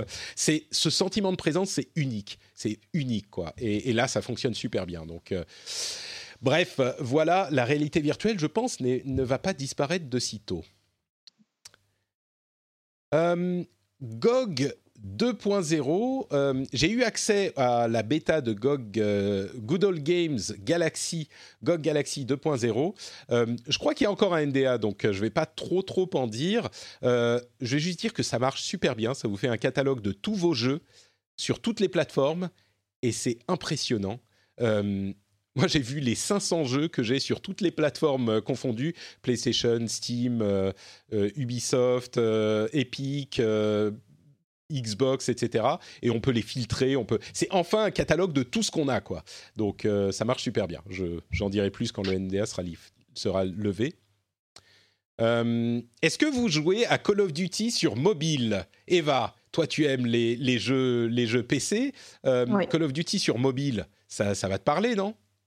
Euh, oui, j'y joue un petit peu. Eh ben, tu sais quoi? J'étais sûr que tu allais me dire non, euh, rien du tout. Ces, jeux, c'est des, conneries sur mobile. D'une part, il a été téléchargé à 100 millions de fois en une semaine, d'après euh, ces Sensor Tower, je crois. C'est le plus gros record. Et d'autre part, je suis hyper surpris. Les réactions que j'ai vues de, joueurs traditionnels, PC, console, machin, sont plutôt positifs. Je comprends pas dans quel monde on vit. Il est, il est bien foutu ce jeu? Bah, c'est surtout que les jeux euh, FPS mobiles sont enfin meilleurs qu'avant. Ils ont enfin trouvé euh, une bonne façon de, de prendre en main les jeux en fait sur mobile. Et euh, sur Call of Duty, je trouve que c'est vraiment pas mal. En fait, tu peux vraiment customiser ton, ton approche. Enfin, c'est pas ultra différent.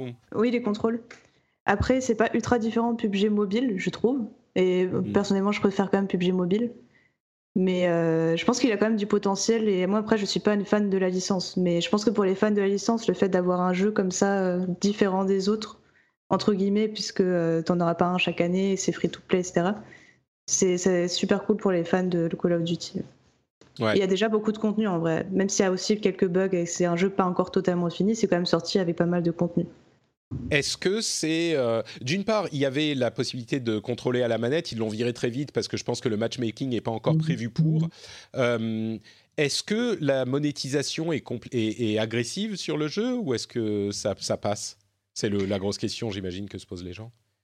Euh, moi, je trouve que c'est un peu agressif, mais c'est un peu les normes sur les jeux mobiles, en fait. C'est-à-dire que as, comme, comme sur PUBG Mobile, tu gagnes plein de trucs, plein de skins, tu sais même pas regarder à chaque fois parce que tu gagnes plein de challenges, plein de défis qui te poussent à en faire encore plus. Et on te propose souvent d'acheter euh, des choses en plus en fait. Donc euh, c'est un peu agressif, mais je pense que c'est difficile de passer à côté en fait sur le format mobile. Hmm. Ouais, bon, en tout cas, ils n'ont pas cassé la formule quoi. C'est ça. Euh, parlons un petit peu de, de, mon amour euh, comixo, cinématographique, jeux vidéo ludique. Euh, Marvel, bien sûr, tout le monde adore, adore les super-héros, n'est-ce pas?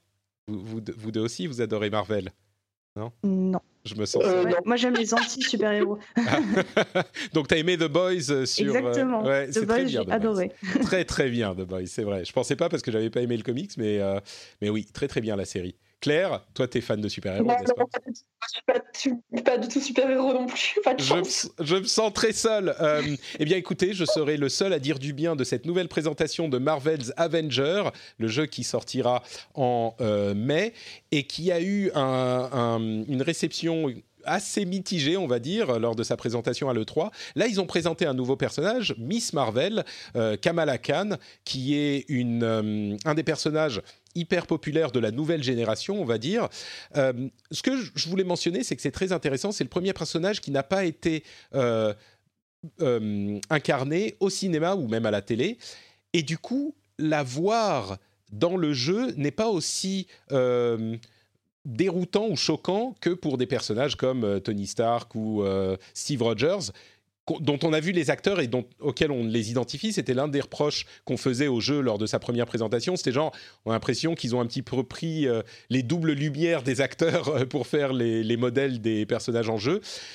Euh, moi, je, disais oui, il y a un peu de ça, mais en même temps, j'ai l'impression qu'ils ont juste fait les personnages tels qu'ils les imaginent. Et là, avec Kamala Khan, elle est super bien foutue et elle est convaincante. Et je suis sûr que s'il y avait une euh, actrice qui l'avait incarnée est bien, on se serait dit ah ouais mais, mais la même chose, elle ressemble un peu machin. Non là elle est super bien foutue. Donc euh, et ça m'a redonné un petit peu de, d'espoir pour le jeu, euh, pour lequel je suis on va dire en mode attente et on va voir. Mais là je me dis j'ai envie de, de tester ça quoi. Donc bon J'aime Marvel, j'ai envie que ça soit bien. Euh, et Iron Man VR va arriver en février sur PlayStation VR exclusivement. Là encore, tous les retours sont bons sur le jeu. Euh, c'est pas forcément évident parce qu'un jeu où on joue Iron Man en réalité virtuelle, c'est une proposition compliquée. Et ben là, les retours sont bons, donc euh, à voir quand il sortira en février. Euh, si on parle de février, on peut aussi parler de mars et du décalage de Doom Eternal qui a été décalé à mars 2020 au lieu de, je crois que c'était novembre. Euh, c'est un peu compliqué parce qu'ils ont en plus décalé des fonctionnalités qui étaient prévues pour le lancement. J'ai l'impression qu'ils ont un petit peu de mal à le finir, mais en même temps, c'est bien qu'ils décalent pour qu'il soit euh, aussi bien qu'il pourra être. Doom était l'un de mes jeux favoris en 2016, le, le reboot. Je suis certain que Doom Eternal sera très bon aussi. Moi, je l'attends avec impatience. Euh, voilà, bon, c'est bien qu'il l'ait décalé, quoi, je pense. Euh, quoi d'autre, quoi d'autre? Vous êtes des joueuses de Red Dead Redemption 2 ou vous êtes comme moi, vous avez été, euh, pas dégoûté, mais on va dire rebuté au bout de 30 heures de balade dans la forêt et de pickpocket, pas de pickpocketage, de lootage qui prend 4 secondes à chaque fois? Bah toi, tu es plutôt sur PC, Eva, donc j'imagine hmm. que tu, tu l'attends sur PC du coup. Et non, du coup. c'est pas, pas, ton mon type de jeu euh, pour le coup. Mais... Novembre Après, il avait l'air d'être très bien fait, donc j'ai regardé des streams, mais euh, je vais pas y jouer. Hmm. Non. Ouais. Claire, c'est ton truc, toi? Euh, J'ai passé une dizaine d'heures dessus. après, en fait, En fait, j'ai trouvé ça beau, sympa et tout, mais j'ai, euh, honnêtement, j'ai pas tellement le temps de me dire que je vais passer 130 heures sur le jeu. Donc, euh, je, voilà, je suis pas allée très très loin. Euh, et le problème, c'est que si je me dis que je vais vraiment jouer à ce jeu-là, je vais y passer 130 heures. Et donc, donc je, choisis mes, mes batailles. Ma prochaine bataille, ce sera le, le Monster Hunter, n'est-ce pas? Iceborne. Je sais que je vais passer Ouais, voilà. Ouais, l'extension Monster Hunter, elle arrive en novembre, je crois? Euh, bah, c'est imminent, là, non?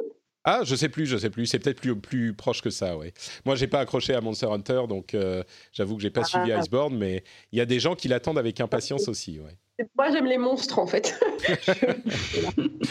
Et souvent, c'est loin des super-héros, du coup. bon, écoute, euh, Hulk, il est quand même gros et vert et je sais pas quoi, non euh, mais, bon. enfin, c'est un humain bizarre, mais c'est un humain, c'est pas un. Ouais, bon, ok, ok, d'accord. Euh, bon, quoi qu'il en soit, Red Dead Redemption 2 arrive donc en novembre sur PC. Euh, ce qui est intéressant, c'est qu'il va arriver aussi sur Steam, mais un mois après la sortie sur les autres plateformes. Les autres plateformes étant l'Epic Game Store, je crois, que pas Good Old Games, peut-être pas, parce que ça c'est sans DRM, je sais plus. Mais il va aussi arriver sur le launcher de euh, Rockstar. Donc ça, c'est ce qu'on attendait. C'est pas si surprenant. Et sur ce launcher, euh, si vous le précommandez, vous avez aussi d'autres jeux en cadeau. Donc euh, ah oui, c'est sur le Humble Store qui va arriver. Epic Game Store, Greenman Gaming, Humble Store, GameStop et d'autres numérique et sur Stadia en novembre aussi. Et euh, donc, comme je le disais, chez Steam au bout d'un mois, quelque chose comme ça. Donc, évidemment, la part euh, de revenus que prend Valve sur Steam a dû jouer dans cette euh, décision de Rockstar, on s'en doute. Euh, dernier sujet que je voulais couvrir, c'est euh, des chiffres du NPD, l'organisme qui traque les ventes de jeux vidéo aux États-Unis, euh, qui, couvre le top 10 des plus grosses ventes sur PlayStation 4 et Xbox One sur, bah, depuis la le lancement des consoles, euh, ils ont divisé en deux catégories. Euh, d'une part, les exclusivités uniquement, et d'autre part, les ventes avec euh, toutes les, tous les jeux confondus, même les multiplateformes. ce qui m'a vraiment choqué sur la partie multiplateforme, bah, je vais parler de la partie exclusive uniquement. Sur la partie exclusive, c'est marrant parce qu'on voit du côté Xbox, il y a Halo, Halo, Forza, Gears, Forza, Forza, Forza, Forza, et c'est des suites. C'est quasiment que des suites. Euh, sur PlayStation 4, il y a des suites aussi, bien sûr, mais il y a le Spider-Man de Marvel. Bon, ça c'est une IP qui existait. God of War, ok, c'est peut-être une, euh, une IP qui existait aussi, mais c'est une réinvention du truc. Horizon Zero Dawn, Uncharted 4, pas surprenant. Euh, Bloodborne, Days Gone, Infamous Second Son. Il y a quand même plus de variété, on va dire. Euh, et bon, ça ne fait que confirmer, je pense, le fait que Microsoft a besoin de plus de jeux exclusifs. Et on le dit depuis des mois, ils ont commencé à mettre les choses en place pour avoir ça avec tous les studios qu'ils ont rachetés. Donc c'est pas hyper surprenant euh, à ce niveau-là. Un truc un petit peu plus surprenant, si je vous pose la question, vous connaissez bien l'industrie, euh, à votre avis, quels sont les jeux les plus vendus, si on parle de jeux multiplateformes euh, aussi, sur euh, PlayStation 4 et Xbox One? Peut-être que je vais poser la question à Claire. Le titre qui revient le plus souvent, c'est quoi à ton avis? Je pense que c'est un Call of, non? Eh bien écoute, pile dans le mille, bien joué. En première place, il y a bien sûr euh, Grand Theft Auto 5 qui n'arrête pas, qui ne s'arrête pas sur les deux consoles. Mais après, on a euh, sur PlayStation 4 Red Dead Redemption 2, ok, Call of Duty, Call of Duty, Call of Duty, dont Black Ops 4, qui est celui de l'année dernière. Hein. il est en quatrième position déjà. Euh, Spider-Man, Call of Duty Infinite Warfare sur Xbox One. Donc parmi les dix premiers, il y en a genre 5 de, de, Call of Duty. Sur Xbox One, Grand Theft Auto bien sûr, Call of Duty World War 2, Black Ops 2, euh, pardon, Black Ops 3, Black Ops 4, euh, Red Dead Redemption 2, Infinite Warfare, et on a même en 9 position sur Xbox One Advanced Warfare. On a tellement l'impression que Call of Duty, ouais, c'est du passé, les jeux sont pas bien, tout le monde s'en fout, machin. C'est incroyable de voir que même le jeu de l'année dernière, Call of Duty Black Ops 4, est euh, en, super haute position, en quatrième position sur les chiffres de vente. C'est l'argent généré, donc ça inclut les, les promotions et tout ça au prix des promotions. Euh, l'argent généré par les titres. Alors ça inclut peut-être pas toutes les ventes numériques parce que le NPD a un programme de euh, euh, reporting de vente numérique auquel tous les acteurs ne sont pas intégrés, mais il n'empêche, c'est l'essentiel des ventes. Et Call of Duty, ça reste malgré tout un énorme morceau de la vente de jeux vidéo. J'ai l'impression que on a souvent nous une vision biaisée de tout ça, de notre euh, euh, perchoir de, de gamers euh, hardcore, et qu'on se rend pas bien compte de ce qu'est le vrai monde des, vrais gamers. Je sais pas Eva si toi c'est c'est quelque chose qui te que, que, tu vois dans ton quotidien de journaliste de jeux vidéo, mais j'ai l'impression mm. qu'on est nous un petit peu déconnecté des réalités du grand marché du jeu vidéo, quoi. Oui, il y a un décalage complet, je trouve. Par exemple, euh, FIFA, c'est un jeu super populaire en France et euh, pourtant tout le monde dit que ça va mourir, etc. Enfin, dans ma communauté, forcément. Hmm. Mais du coup, euh, ça n'a rien à voir en fait quand on voit les chiffres. Ouais, ouais. Au final, on représente une petite partie de la communauté. C'est ça. J'ai l'impression que c'est un petit peu comme, je sais pas, il y a, quelques films ou quelques artistes qui font 90% des ventes. Et dans le jeu vidéo, c'est pareil. C'est Call of Duty, c'est les jeux de sport. Euh, bon, en l'occurrence, surtout Call of Duty, mais euh, après, je pense que c'est plus segmenté. Les Call of Duty, ils se vendent dans le monde entier. Euh, les autres jeux, c'est genre FIFA se vend en Europe, Madden se vend aux États-Unis, et ce genre de trucs. Mais... J'ai été surprise qu'il n'y ait pas les assassins, qui est zéro assassin, par exemple, dans le top 10. C'est vrai, ouais. Assassin's Creed, il n'y est pas hmm. du tout, pas un seul. Hmm. C'est surprenant. Alors que, alors que quand, enfin, le, le, Odyssey là, euh, c'est quand même un gros succès commercial et du coup, enfin voilà, euh, je sais pas quelle est la proportion, à quel point c'est en dessous hmm. par rapport à ce, top 10. Et euh, d'un point de vue strictement personnel, je trouve ça hyper triste que ce soit, enfin, c'est un type de jeu majoritairement avec une licence qui écrase tout le reste. Je trouve que c'est je trouve ça, je trouve que c'est d'une tristesse. C'est un peu triste, ouais. Bon, faut avouer que c'est les chiffres aux États-Unis aussi, hein, donc c'est pas les chiffres dans le monde entier. Euh, ils aiment bien les FPS, clairement.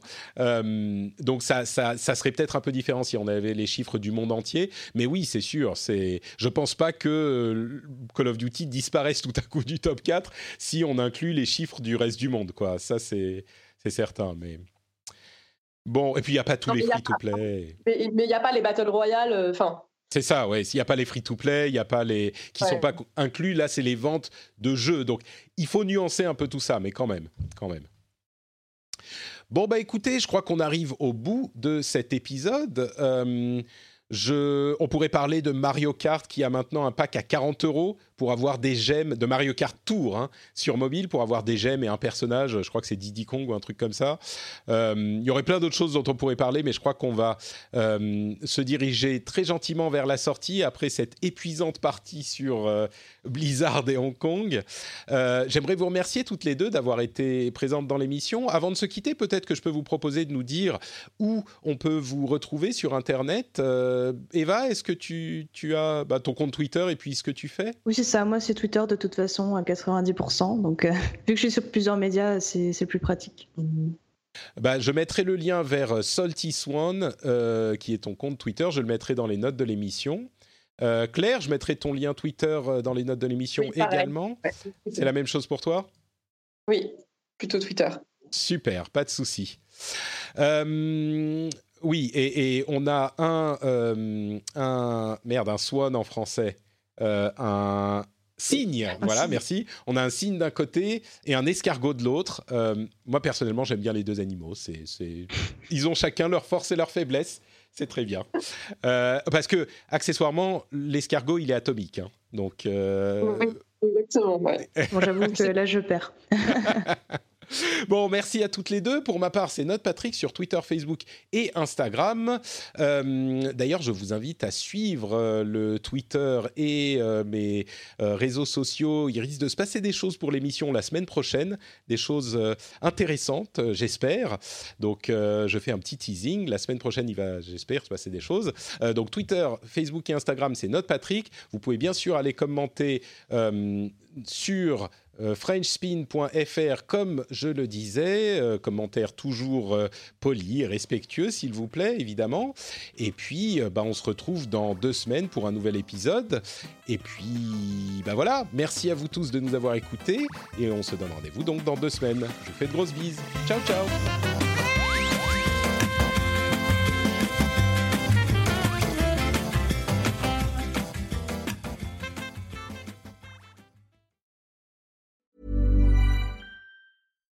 Hi, this is Bachelor Clues from Game of Roses, of course, and I want to talk about Club Med. Everybody knows Club Med has been the pioneer of the all inclusive resort since 1950, with almost 70 resorts worldwide, ranging from beachside destinations in the Caribbean and Mexico to exotic locations like the Maldives and Morocco, or even the mountain destinations like Japan and the European Alps. Dine on delicious gourmet cuisine, enjoy more than 20 activities, and make memories with your family. For more information, visit clubmed.us or call 1 800 Club Med or your travel advisor.